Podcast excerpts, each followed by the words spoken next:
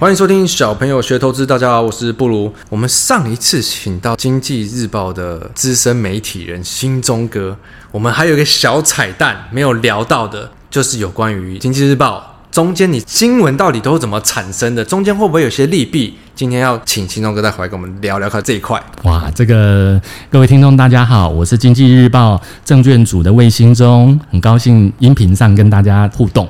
兴中哥这次要再多来分享一些秘辛了吧？是，我记得上次你有跟我提过啊，像你们经济，例如举举例来说，《经济日报》他们你们可能有很多记者，是，但是每天的这些新闻，记者也不知道自己会不会上头条，是，当然，那中间到底怎么运作？到底要怎么防止？例如说，虽然我们上次有提过说，呃，要内线交易，记者自己要内线交易也有点难，是，但是。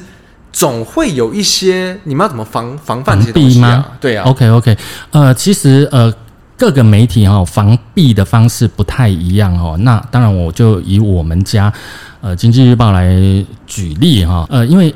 财经媒体，那其实中间其实牵扯到不少的利益。财经应该是最敏感的。对，这个中间是很敏感的，很就是很多这个很多投资人哦，都都觉得说这个好像我们这个财经媒体啊，有很多的内线啊，所以应该都赚了不少钱吧？可是事实上哈，真的没有那么简单，真的，真的这么觉得，真的没有那么简单。如果真的那么简单的话，说实在的，每一个财经媒体干个三五年就可以退休了，大家不用哦，一直在还辛辛苦苦在自己的岗位上哦，兢兢业业的努力着。所以，如果真的有看到三五年就退休的，大家就知道怎么回事了。呃，也不一定啊，说不定他这个有斜杠别的事业啊。好吧，好吧。OK，你们都怎么做呢？是从防弊的角度来说哈，我我个人觉得啦，我们经济日报跟其他媒体哈，一有一个最大的不同点呢，其实就是所谓的三权分立。所谓三权分立，哪三权啊？《三国演义》哦，no，当然不是，张飞打岳飞啊。我我我们这边运作的所谓的三权哈，第一权记者本身是一权啊，那像我们中阶主管啊是一权，然后高阶主管啊是一权。那我们的运作是怎么运作的呢？比如说，我们以时间轴啊来看，每天我们下午三点钟我们会要开编辑会议。啊，所有的这个当值主管呢，哈，大家一起就是，呃，就是要来讨论哈。那总编辑也会指定哈，就是哪些新闻是重要的啊？那哪个新闻啊要做明天见报的头版头、二版头、三版头？那是每天都要开，每天都一样，是每天都一样。听起来就好累哦。每天下午三点开，那大概正常情况大概开一个钟头到一个半钟头。OK，好，那好了，这里问题来了。现在网络时代哈，网络都很发达了。所以记者呢，不用再像以前一样都要进到报社来写稿，他们都散居在外哦，就负责自己就是该采访的采访啊。那他有其他事情的就去做。那只要每天能够准时交稿，基本上他就完成了今天的工作。好，那对我们内勤中间主管来说，我散居在外面那么多记者，我怎么知道他们今天要写什么新闻？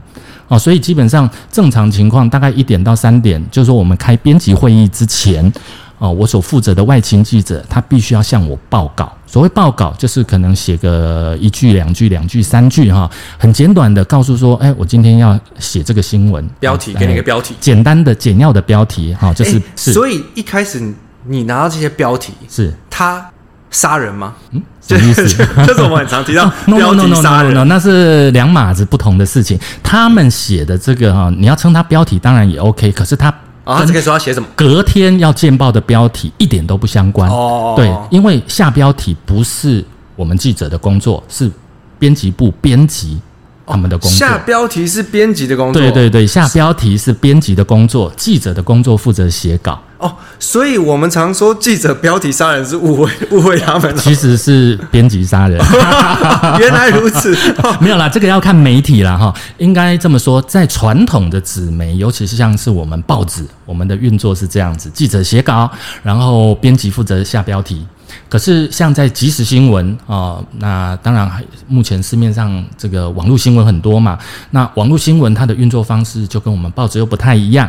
那记者的权限大幅增加哦，标题他要自己定，然后内容要自己写哦。那内勤当然由长官来负责审核哦。那基本上在没有个严重错误的情况下，大体都尊重记者的处理方式。所以，像例如说，你们以前有时有时候是编辑下。下标题，是你们记者会觉得这不是我的意思啊？是你怎么这样下？有有过、哦、有过，所以记者也是被编辑杀标题、啊。是的，是的，是的，这个还真的不知道。可是这个没办法，因为挂出去是你记者的名字，啊、所以大家会认为这标题就是你下的。我们都这么认为，所以我们记者常常蒙受不白之冤，而且 真是冤枉啊。不别说呃，一般大众，那我们连金融圈的、法人圈、外资圈，我们我们也这么觉得啊。是是是，那就是呃，其实它的运作呃，长久以来。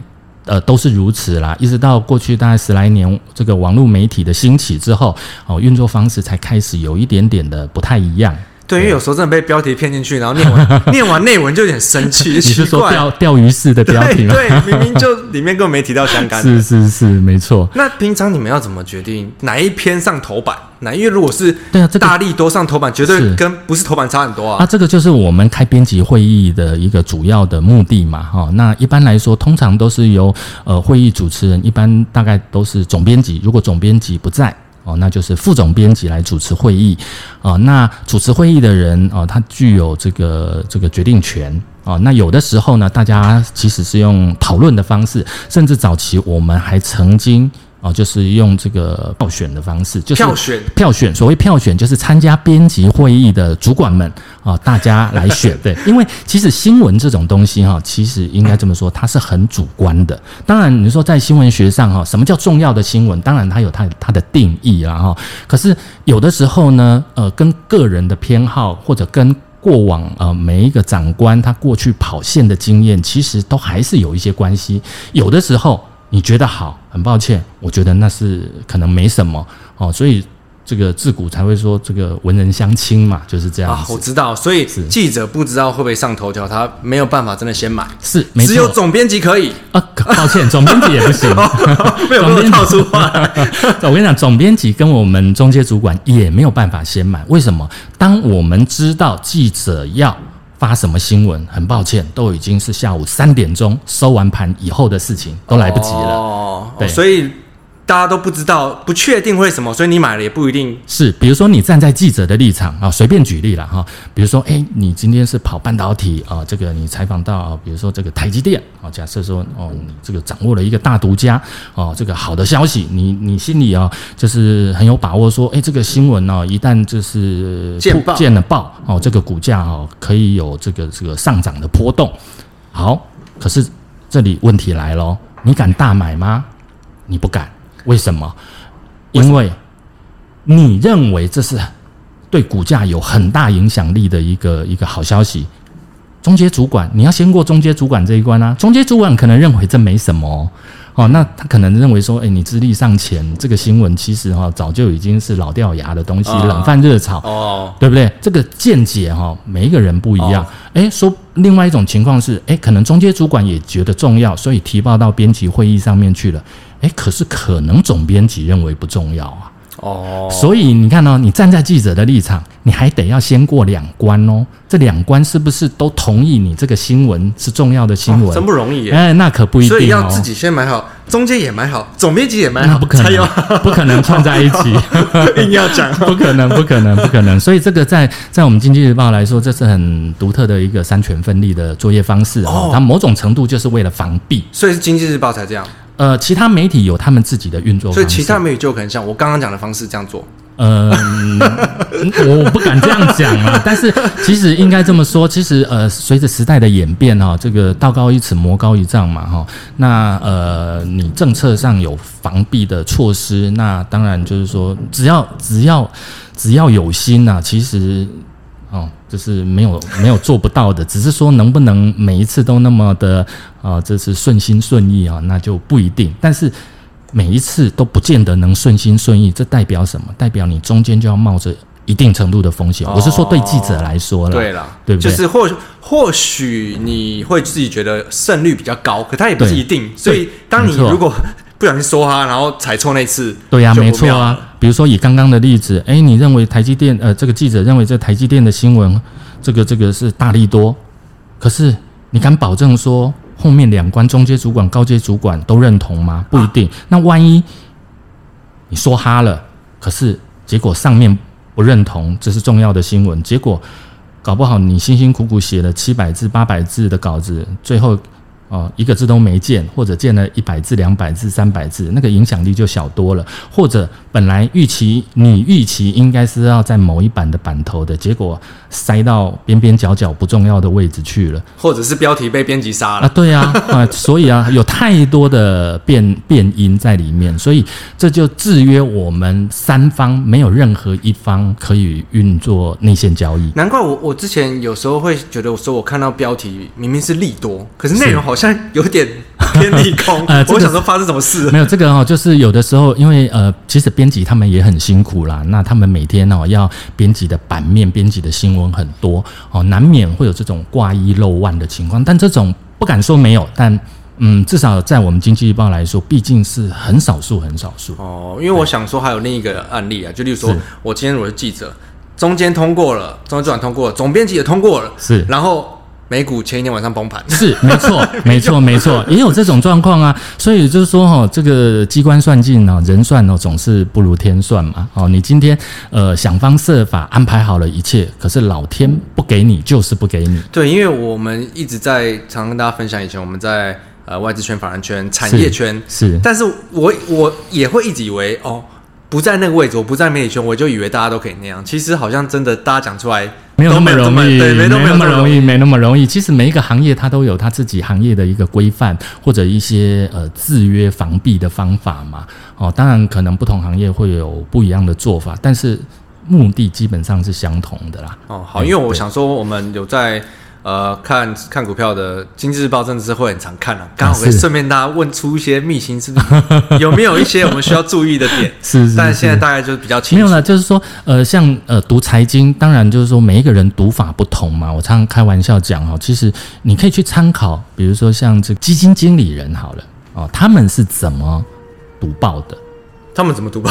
哦，OK，这个我可以简单分享一下。你你想想看哦，基金经理人哦，呃，不要呃，不一定是基金经理人，一般呢哈，金融圈的人哈，大概可能早上八点前后都会要开会嘛哈，有的早一点，搞不好七点半、七点四十，七点，对吗？哦，都会早一点。好，我我们就假设你是七点好了，你七点开会，那试问你是不是七点以前你要到办公室？啊，对对，那你到了办公室，你开会前。你是不是要先有一些基本的呃，今天发生了什么事啊？哈，你要先掌握好。比如说你七点开会，那是不是正常情况？你最迟你六点半是不是应该要到办公室留半个小时？比如说菜菜鸟的时候是啊，后来就就比较没有了。是我我我我是讲一般正常哦，就是说假设说是七点上班哦，那你这个经理人你可能六点半你就要到办公室，为什么要提早半个小时呢？你不可能什么状况？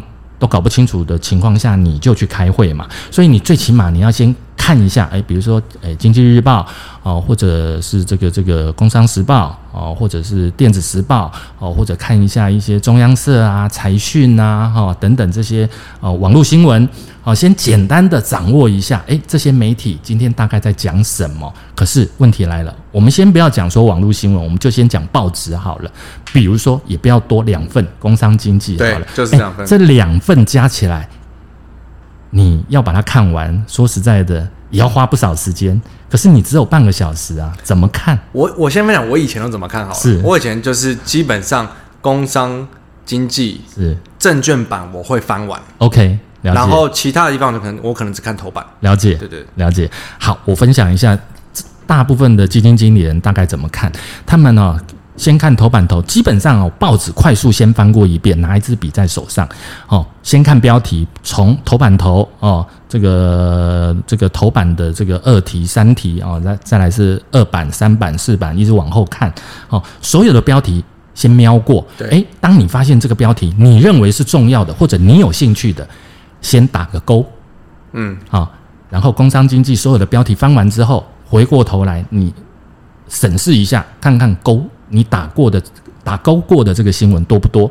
如果很多，你最起码把每一个你打勾过的新闻，它的第一段哦，我们专业术语叫导言，第一段第一段先对，没有，只要读完第一段就够了啊，第一段读完就大致掌握一下。如果你勾选的新闻，没有很多，那你除了看完导言之外，你可以快速的把内容再看一遍。嗯，这个是很多基金经理人他们如何在半个小时内看完工商经济的一个方法，嗯、最有效率的，而不是说从头从第一篇头版头这样我巨细靡遗的，不可能。你这样看完，可能两个小时都已经过去了。对对对，不可能，不可能。对，通常啦，就是我觉得。大家应该就是帽子打开，然后找自己持股在哪里出现。那当然也是 对投资人来说，他当然关心自己手上的持股嘛，所以一定是会去留意跟自己手中持股有关的新闻。而这样子的新闻，在工商经济来说，大部分都在证券版，没有错。哦、是，所以呃，我们今天请启宗哥跟我们分享了一点 《经济日报》的秘辛，跟但其实。就运作方式、啊，对运作方式跟我们遇到的都很像，然后再一点怎么看报纸的是东西技巧。但最后，因为金钟哥来我们节目是要跟我们推广这个，他跟政府还有券商合办的全民抢百万、全民抢百万的活动，第十三届，十三年了，是哇，这真的很久。呃，的确蛮久的，的确蛮久的。那就主要是让大家知道有这活动，是我们没有推荐，再一次声明，没有推荐各位去操作。杠杆高的权证，是的。但如果你已经有认知，你想学习更多，或者你已经有来操作，是记得可以呃顺便来参，真的是顺便的。是哦，我们的活动项目很多哦，除了比赛，这是我们的重头戏之外，其实我们的官网哦，或者说是这个主管机关，比如说像交易所的官网，或者我们合作券商的官网啊，其实他们都有所谓的权证专区啊。那对于有心想要学习权证的投资人，或者说对权证有兴趣却不知如何着手下手的投资人，其实可以到呃，包括我们经济日报官网或各券商或者主管机关的官网哦，到这些官网的权证专区里面啊，去去了解一下。哦，比如说从最基本的什么是权证啊，哦，或者说呃影响权证价格的因素啊，哦，权证操作有哪些注意事项等等等等，非常多哦，他都用最白话的方式啊，哦，让您了解。其实有非常非常多的管道可以学习的。题外话，那如果像这些台面上比较红的网红，比如说像权证是啊，哦，我知道达人这些，他们他们会参加吗？你说比赛吗？对啊，呃，基本上不太会。因为说实在的，呃，像这些达人们，他们光呃外面的这些外快哦，比如说接演讲啊，哦、呃，或者说上节目啊，哦等等的哦，出书啊，哦，他们就赚很多了，他们就。比较不会，他不需要来来抢这个。这个说是没错，不过有一点我要澄清的，就是是出书真的超不赚钱，因为我们我们也常被讲出书。我可以跟大家，我好像没跟大家提过，就我们出书卖了可能快万本，赚了大概十几万吧。是，然后我们还要整个团队分，所以大家都觉得出书可以多赚钱，是还好。但是上节目那些我就不知道。是哦，上节目的话，其实上节目可以不少。我我可以分享一个呃，某个以前他是财经算是达人，常。常在各大电视财经节目出现，那后来慢慢转转成这个这个话题性的这个常驻来宾。呃，我跟他蛮要好的，他是中南部人啊，年纪有点大了。那我看过他的行事历，他一个月光接演讲的收入就超过三十万。光接演讲，你说在电视上演讲吗？啊，不一定，不一定，通常都是实体演讲。可能随便举例，哎，比如说这个某某金控，请他去讲某一个主题啊，也许是 ESG 啊，也许是这个行情啊，台股大盘啊，或者是等等等等的。对，原来如此。对对对，所以呃，他们接演讲呃也很累啦，因为要一直不断的赶场啊，所以其实这也赚的也是辛苦钱。还好他们比较不参加，大家比较有机会。是啊，哎呀，这个也很难讲，参加他也不一定是包赢的。为什么？因为就像刚刚我们常讲的嘛，就是说呃，有的时候你你机关算尽，老天不给你就是不给你，对对不对？哦，我是指第一名啦，哈，就是说呃，你要赚当然有哦，绩效也一定也还不错，但是能不能拿第一？